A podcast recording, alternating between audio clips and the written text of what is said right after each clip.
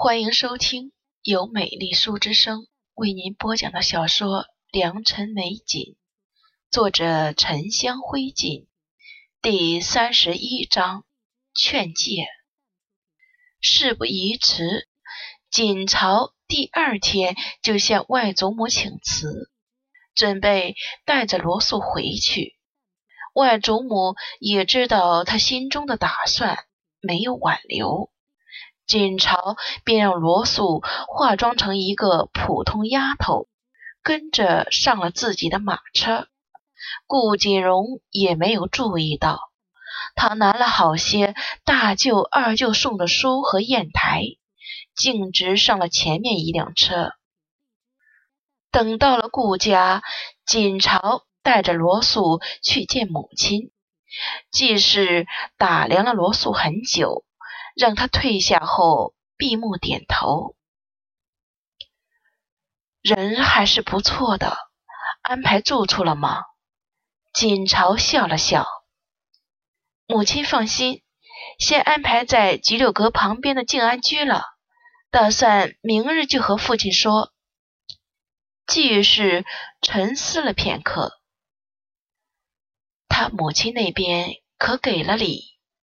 锦朝答道：“我先封了一千两过去，等他父亲正式纳了他，再封几十担彩礼。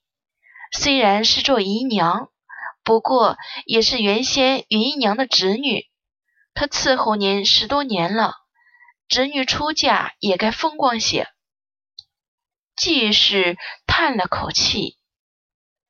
云香当年是我也是忠心，又吩咐徐妈妈去静安居教导罗素礼仪。小门小户出来的女子，总没有大家闺秀礼节周到。锦朝看母亲不再说话了，就让墨玉把母亲的药端过来，自己亲自喂。他才走了几日。竟然觉得母亲又瘦了一些，下巴尖的能着破纸一般。知道他在家里肯定又愁又苦，除了两个姨娘，谁又来陪他说话呢？喝完了药，他拉着母亲的手，为她修剪指甲，有毛刺的地方细细为她打磨。既是看锦朝。低着头，十分仔细地为自己剪指甲，心里一片柔和。他的锦朝现在多懂事，做这些事考虑周到，不用他费心指点。他抬起头看着窗外，今天是一个碧蓝的晴天，柔柔的阳光洒在雪地上。你父亲喜欢谁，好像都是真心的，用尽力气去喜欢。当年喜欢我，喜欢云香，喜欢宋姨娘，都是这样的。但是这种喜欢都是随着时间渐渐消弭的，那个早死的，反而成了他心中刻印最深的人。他肯定是没有想到的。锦朝的手顿了一下。母亲为什么要和他说这些？云香才是你父亲最喜欢的人，因为在他最想得到的时候得到他，又在他喜欢的最深的时候死了。他对云香的喜欢就永远不会变了。季氏喃喃地说：“他转过头，看到锦朝正看着自己，反握住他的手。锦朝防备着宋姨娘，别的事他或许不会管，这事他肯定会阻止。他容不得别人分去他的宠爱。”顾兰正和宋妙华在亭榭里学针织女工，他拉着母亲的手，和她说那日在祖家的事。宋妙华听完后，摇头笑道：“想不到咱们大小姐竟然也知道耍心机了，倒是比以前聪明不少。”顾兰皱了皱眉，细声道：“母亲，你也不急吗？顾锦朝现在我越来越猜不透了，他到底在打什么主意？”是不是他身边出了什么能人？那个青仆还是童妈妈？宋妙华拿过小绷，小绷上绣着一对黄色鲤鱼，鱼头尾相连，甚是可爱。他继续在鲤鱼旁边绣上荷包，淡淡的道：“你管他做什么？”人总不会一辈子笨下去。现在夫人久病未愈，要是一不小心香消玉殒了，我便最有可能被扶正。到那个时候，饶是顾锦朝本事通天，他也翻不起波浪了。宋妙华心平气和，手指细细的摸过那一对鲤鱼。笑着说：“你小时候，我给你做肚兜，你最爱鲤鱼图案的，别的都不喜欢。鲤鱼意头好，多做一些绣样，指不定将来有用呢。”顾兰若有所思，过了会儿才道：“我明白了，母亲，现状便是最好的，我只要等着就好了。”宋妙华侧过头，正想和他说什么，却看到自己的大丫鬟巧薇匆匆从回廊走过来。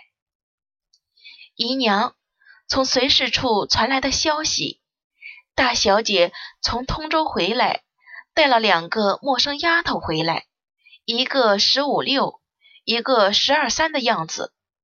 顾兰冷笑。许是他外祖母见他身边留香没了，再赏给他的丫头吧。宋妙华却蹙起眉，他外祖母要赏他丫头，用得着一个十二三的吗？还需要事事调教。又看着巧薇道：“我问你，可是和他乘一个马车的？”巧薇想了想。那婆子没说，不过她说那个十五六的丫头生得极其漂亮。宋妙华脸色一变，突然站起来。顾兰看着自己母亲，怎么了？这丫头有什么不对的？宋妙华闭眸细想，过了会儿，才吩咐巧薇准备几盘点心。我们去给大小姐洗尘接风。巧薇也知道事情紧急，连忙应诺退下。宋妙华见女儿还看着自己，就说道：“你弟弟也刚从通州回来了，去找他说说话吧。这事先不用你管。”顾兰撇了撇嘴：“您不用担心他。”他现在对顾锦朝厌妻入骨，恨不得没这个姐姐呢。宋妙华看着湖水，冷冷道：“那可不一定。你这个长姐现在是要翻天了。”宋妙华很快和巧薇一起去了青铜院。顾锦朝从母亲那里回来，白云在路上就等着他。告诉他宋姨娘来了，彩芙有些惊讶。宋姨娘这么快就听到风声了？锦朝笑笑：“你以为他管理内院大半年是闹着玩的吗？这内院上上下下，不知道有多少丫头婆子被他打点过，已经收为他用了。”他现在还腾不出手来整治，毕竟宋姨娘风头正劲。锦朝却不着急，人既然已经到了，宋姨娘就回天乏力了。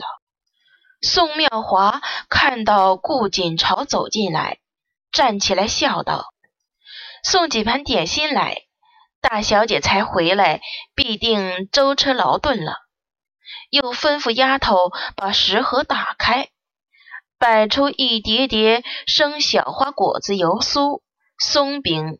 佛菠萝蜜。锦朝吩咐雨桐给宋姨娘上茶。宋姨娘坐下来后也不急，慢悠悠地喝着茶，和锦朝说话。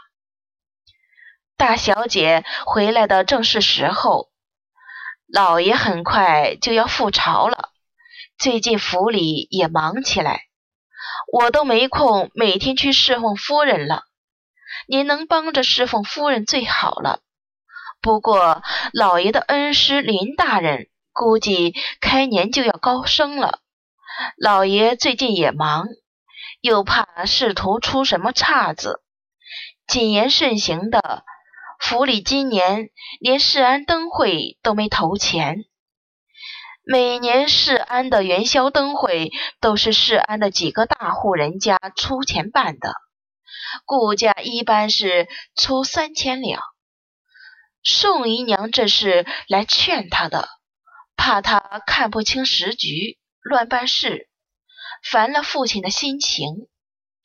顾锦朝心里却知道，父亲的恩师林贤仲官是升不上去的，到今年六月，当今墓中皇上就要驾崩了，他驾崩之后。朝野会混乱，随后内阁首辅大臣张居廉，连同司礼监秉笔太监冯承山把持朝政，户部尚书也有与张居廉关系深厚的陈家三爷担任。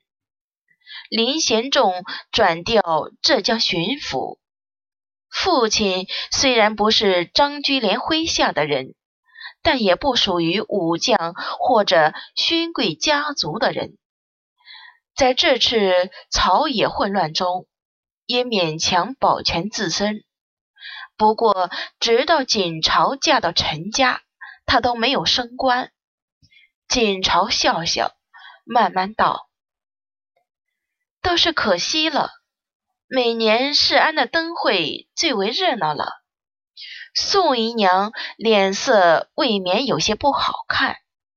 她原以为以顾锦朝的心智，能听得懂他话的意思。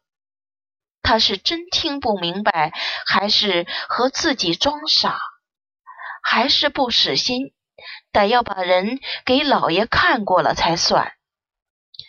宋姨娘心里清楚。就算顾锦朝真的找了个绝世美人回来给顾德昭当妾室，顾德昭也很难同意。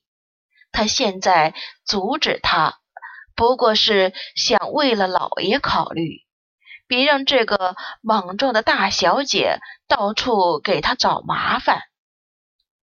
也不知道这事是不是既是受益的。这人倒真是越病越糊涂了。既然顾锦朝不听，他也不想再说了。大不了就是帮他收拾烂摊子、擦屁股。以前他帮着做这些还少吗？宋姨娘便一笑，说道：“也是，眼看大小姐急急大半年了。”该考虑婚嫁之事了。此时您可千万得注意着自己。我在回事处还有些事，就先告辞了。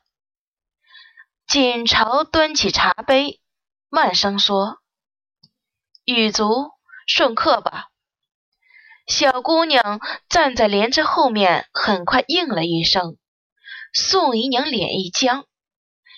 竟然叫个三等丫头送他，大小姐不必了，我还是认得路的。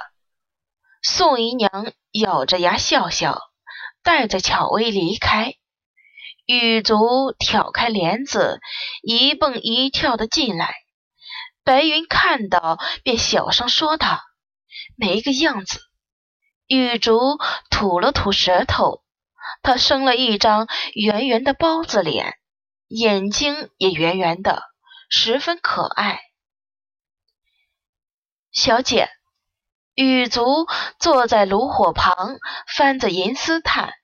小声的和锦朝说话，我怎么觉得宋姨娘笑起来怪瘆人的，不像个好人？她的表情十分认真。白云有些恼，这小丫头平时归她调教，这在小姐面前说话也不当心。顾锦朝却笑着问她：“她怎么不像好人了？”雨竹歪了歪脑袋，他只有面上的一层皮在笑，其他几层脸皮都在生气。顾锦朝听完后就笑出声了，连白云和青蒲都有些忍俊不禁。这丫头说话也真是好玩。